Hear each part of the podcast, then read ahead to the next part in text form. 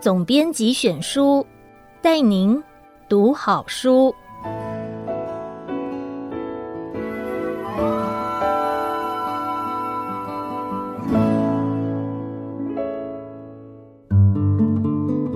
你好，欢迎收听由爱播听书 FM 制作的书斋音频总编选书。我是时报文化出版的第一编辑部总编辑胡金伦。让我为你挑选值得阅读的好书，让你只花不到半个小时的时间，就能聆听一本好书，了解书里的精华。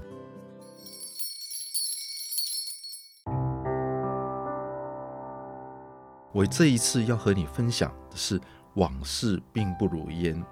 那为什么我想推荐这一本书呢？是因为这本书出版了以后，非常的。轰动了华人的世界，华人世界读者为了这本书几乎是趋之若鹜。而这本书的作者是非常有名的张颐和女士，一般我都叫她张老师哈。呃，张颐和女士今年也快八十岁了。然后她为什么会那么的重要？是因为她有一个非常赫赫有名，在中国近代史上有名的父亲，就是张伯钧。那很多读者都知道，呃，从张伯钧认识他的呃名字。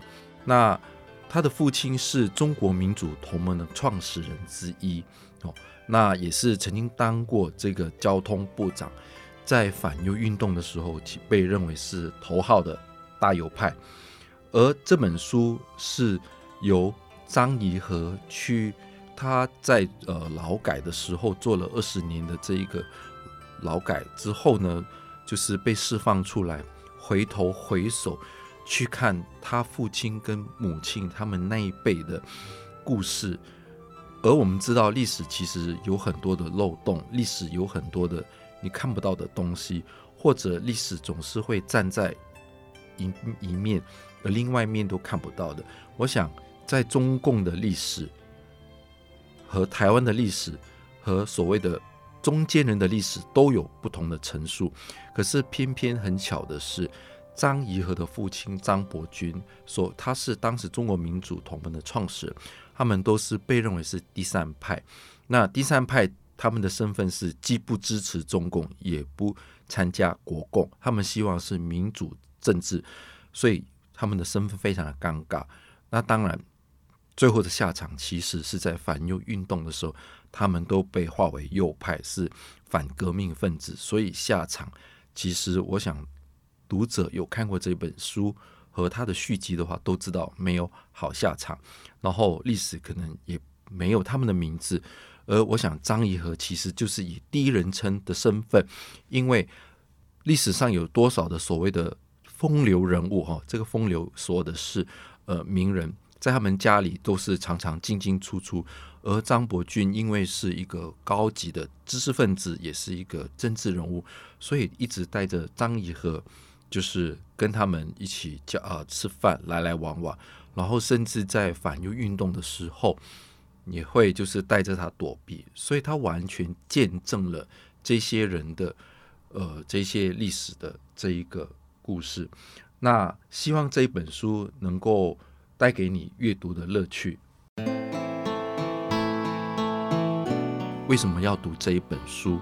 是因为，呃，对我来说，中共的历史跟台湾的历史都有各自的写法，而西方的或者是日本的也好，对于中共或者是台呃中国史总是有不同的一个写法，但是呢，都会有各自的立场或者是主见或者是偏见。那如果你为了要补充你的额外的知识，让自己的立场更加的中立而不偏颇的话，我觉得非常建议可以阅读这一本书。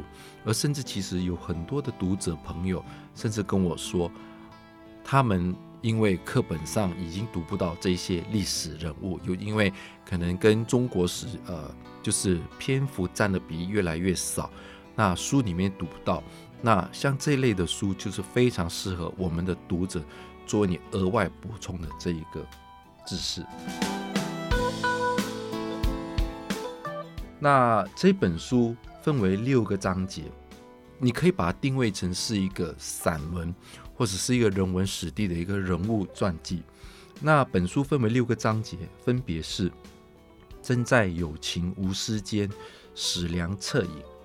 而史良在本书是是第一篇，是有非常重要的原因。那为什么张义和把史良放在第一篇？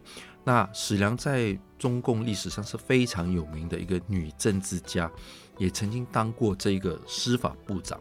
那在一九五七年反右运动的时候，史良是第一个，就是在运动的时候指责，呃。张伯钧认为他是一个反呃反革命分子，呃揭发了就是所谓的民主同盟里面的张伯钧，而最后原来他们其实本来是好朋友，可是在这一个反右运动里面，我们都知道很多在这个历史上很多原来是父母朋友，就是甚至是有夫妻关系，碍于这个反右运动被严刑。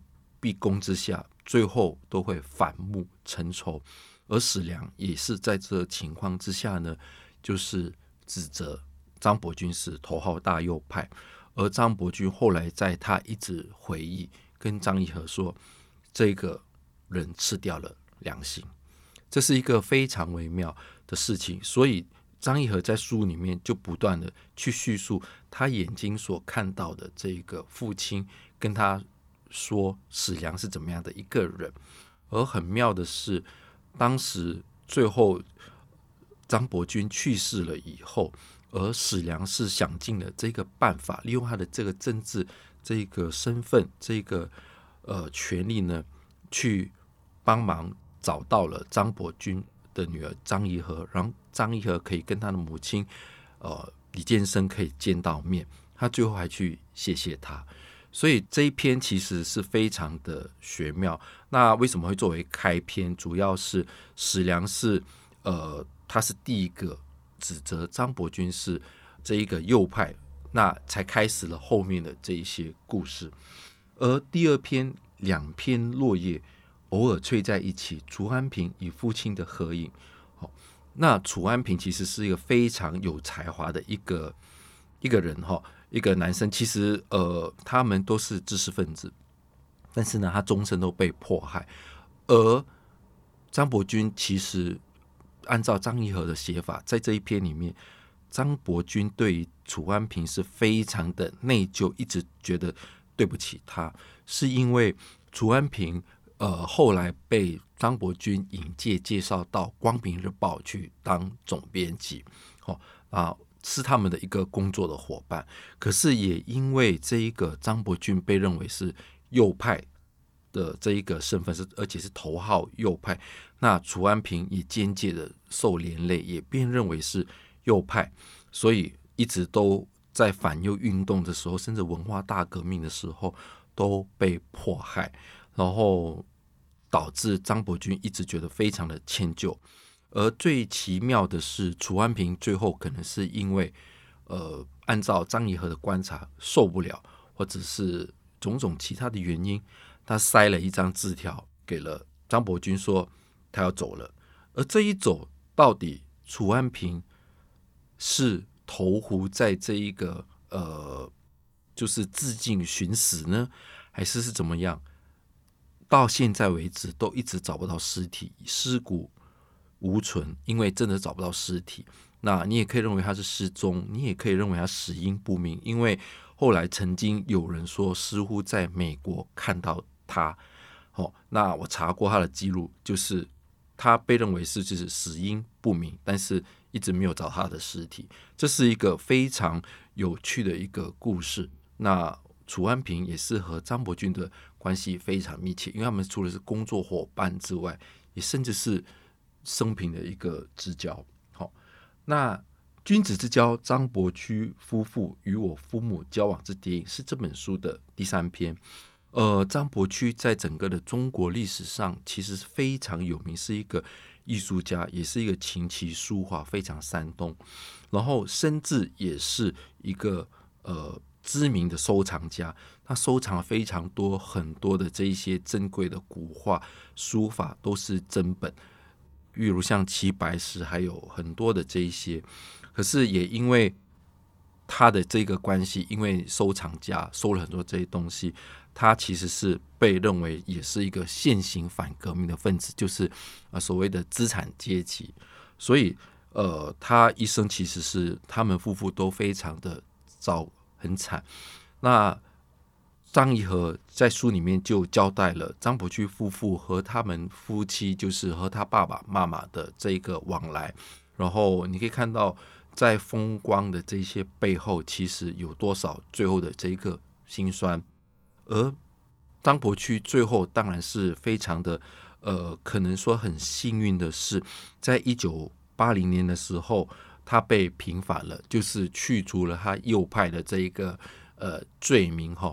然后我记得书里面有提到，张颐和写说，他后来去了吉林省当这个博物馆的主任，因为他收藏很多东西，所以找他当博物馆的主任是非常的适合。然后当然他最后也去世了哦。这是书里面的第三篇《君子之交》，张伯驹夫妇与我父母交往之谍影。而这本书第四篇最后的贵族康同弼父母女之印象，呃，我想如果大家知道的话，这本书在二零零八年出版的时候，在北京人民文学出版的时候，书名叫《往事兵不如烟》，可是出版很没多久呢，就被禁书，当成是禁书要下架，因为呃，这被当时认为是挑战了这一个中共吧。后来就是到。同年的十月的时候，作者授权给香港牛津大学出版社出版港版，然后因为大陆版也会有一些删节，所以港版当时就恢复了这一些被删除的内容，而香港的版本其实就选了最后的贵族这一个书名，这个篇名来当这一个书名。那我想最后的贵族非常的有意思，我想，呃，这贵族其实。张怡和女士在书里面也对她有非常多的这个定义哈，那他觉得现在这一个我们这个时代哈，我们这个二十一世纪对贵族这个定义已经太腐烂了，什么都是贵族。可是回到在那个时代，我们看看什么叫做贵族，他可以从康同弼母女身上来看到哦，那。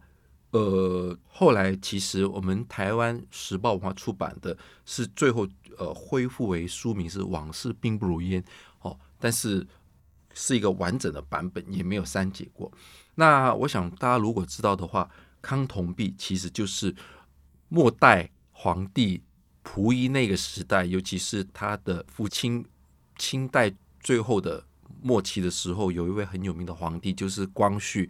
那康有为其实说，呃，跟梁启超被认为是当时的保皇党，哈。然后康有为一生就是非常的希望恢复这一个军政立宪，而康同弼是康有为的第二个女儿。然后很奇妙的是，张颐和说某一天他听到一个消息，说康同弼说他是末代皇帝妃子的一个近亲，哈。所以贵族这个定义肯定从这里。出来，然后呃，我想为什么作者会特别去描写康同弼母女的印象是，主要是因为来自于康同弼的身世，还有他的背景是康有为的第二女儿，而他们一家过的其实是非常上层的生活，而在张怡和他就是在被认为是现行反革命要被就是要送去。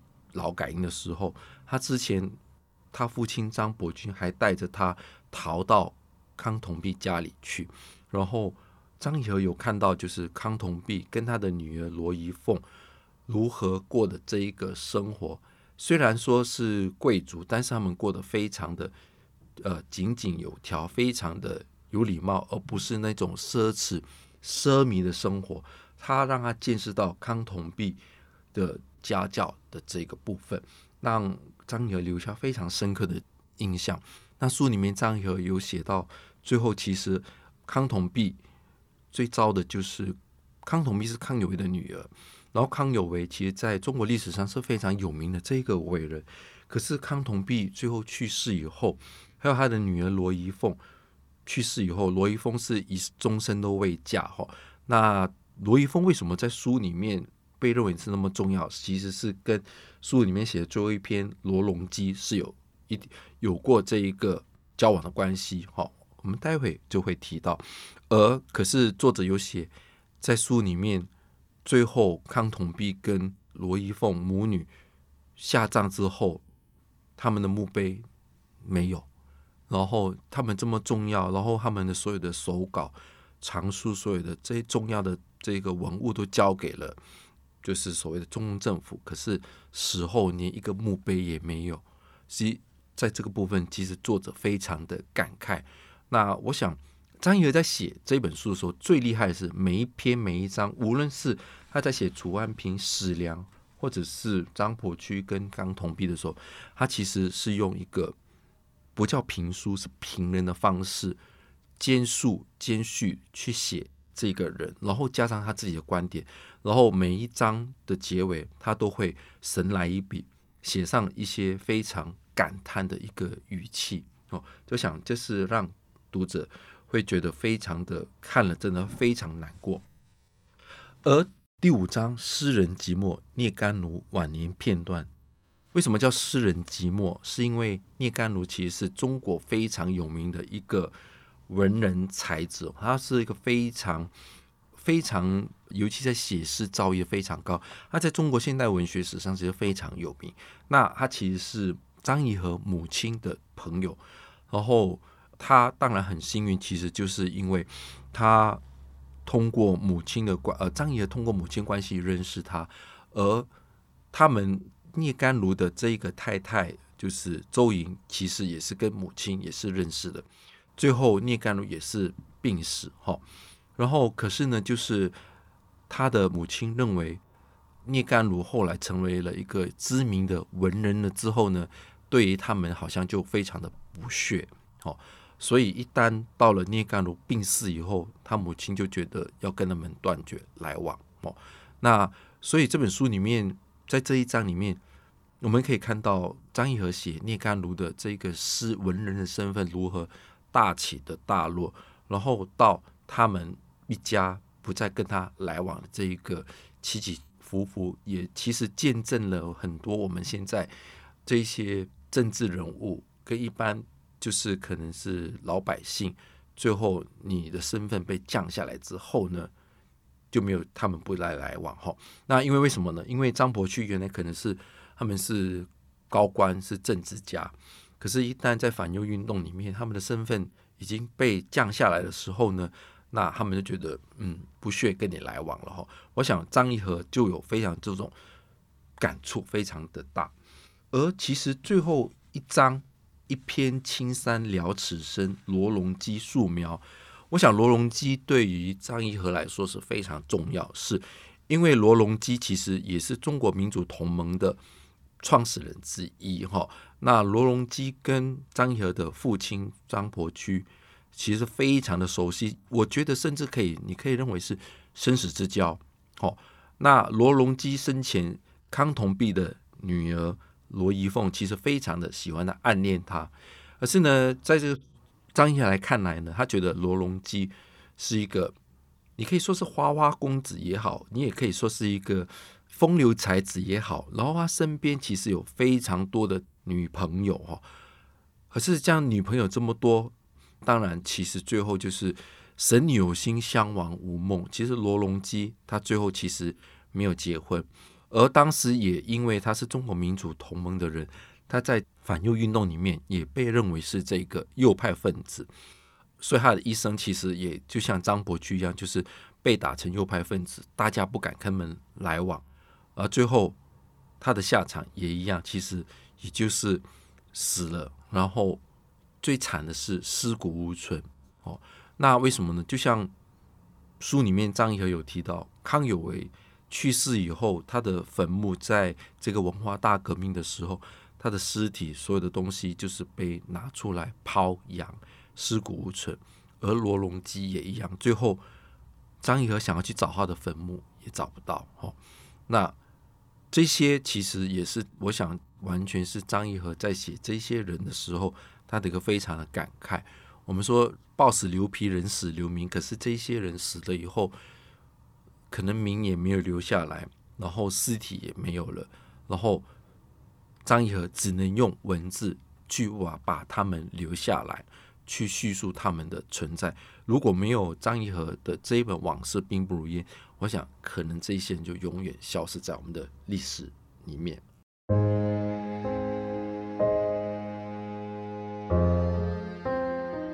接下来我会精选当中几个较有趣的篇章来与你分享哦。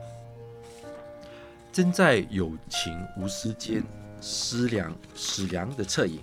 呃，为什么会念念到史良跟世良呢？是因为很妙的是，张义和其实在书里面有写到说，父亲教他念史良的时候，这个史字的发音是不一样的，你不能念史，就是那个死亡的死哈，而念世，所以这是一个非常呃有趣的，我觉得一个呃描述。而我为大想要为大家朗读的是，我想这本书最精华的是。张义和的写法，他的文字非常的干净，非常的理性，非常的利落。但是利落之下，其实非常的真正的见血。然后一语道出，其实非常的很多的这个无奈。那里面有写史良去世后不久，我去民盟中央机关的宿舍，替母亲探望他的几个老友，闲谈中。对其中的一位问及史良身后之事，他告诉我，史良没有子女，他的几个侄辈认为史良的首饰可能值一些钱，便提出分割继承的要求。经过请示，决定由他代表组织，拿着全部的首饰，领着这些亲属，先去珠宝行鉴定它的价值。鉴定处的结果是，所有的戒指、胸针、耳环、项链加在一起，也就值三千块。听到这个价码，后辈一律表示放弃要求。当然，珠宝行的鉴定者不知道这些漂亮的假首饰所有者，其实是一位全国人大常委会副委员长、国家首任司法部部长、中国民主同盟主席、中国妇联副主席，一个叫史良的女人。我想，即使晓得了姓名，他们也未必知道史良是谁。这就是人的悲哀，这也是历史的一个悲哀。两片落叶偶尔吹在一起，楚安平与父亲的合影。红面红光满面的吴祖光兴冲冲地说：“颐和，有个老作家在美国某个小城镇的街道慢散步。”忽见一人护士楚安平，即紧随其后。那人见到有跟踪者，便快步疾行。老作家生怕错过良机，便连呼：“楚先生，楚先生！”声音也越来越高。那人一听后，竟飞奔起来，很快的消失了。依我来看，楚安平可能还活着，在美国，要不然怎么死不见尸呢？这个消息太珍贵了。你回去告诉李大姐，就是指我母亲。我把这个消息转述给母亲，母亲说这不是楚安平的消息，是楚安平传奇。一九九零年五月，母亲病逝，我整理她的遗物，发现了李如昌的那个咖啡色漆皮全国委员会手册，里面没有那一张只绝笔的小字条。李少春也已去世，但舞台上仍有夜奔。不管谁演，不管是舞台演出还是电视播放，我必看，看必想念楚安平。乐谱里有休止符，当演奏到休止符，音乐就停。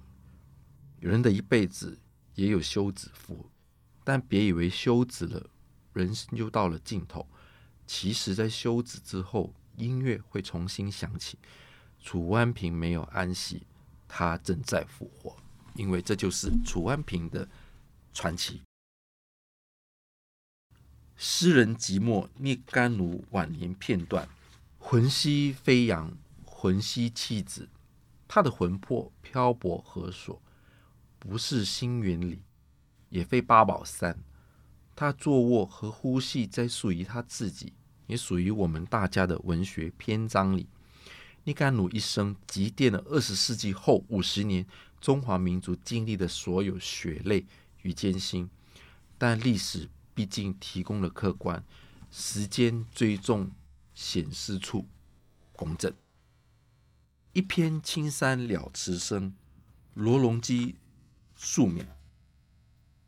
我们全家每年都要给父亲扫墓。我第一次扫墓是在一九七八年平反出狱返京后，由母亲带我去的。祭扫完毕，我问罗伯伯骨灰也在这里吗？我想看看。母亲答：他的亲人都不保留，名门的人还会保管。我仰望浮云，满脸泪痕。古来何物是经论？一篇青山了此生，从父母双亡。寡妇收养到孤妻而死，尸骨无存。罗隆基始终是个漂泊无依的人。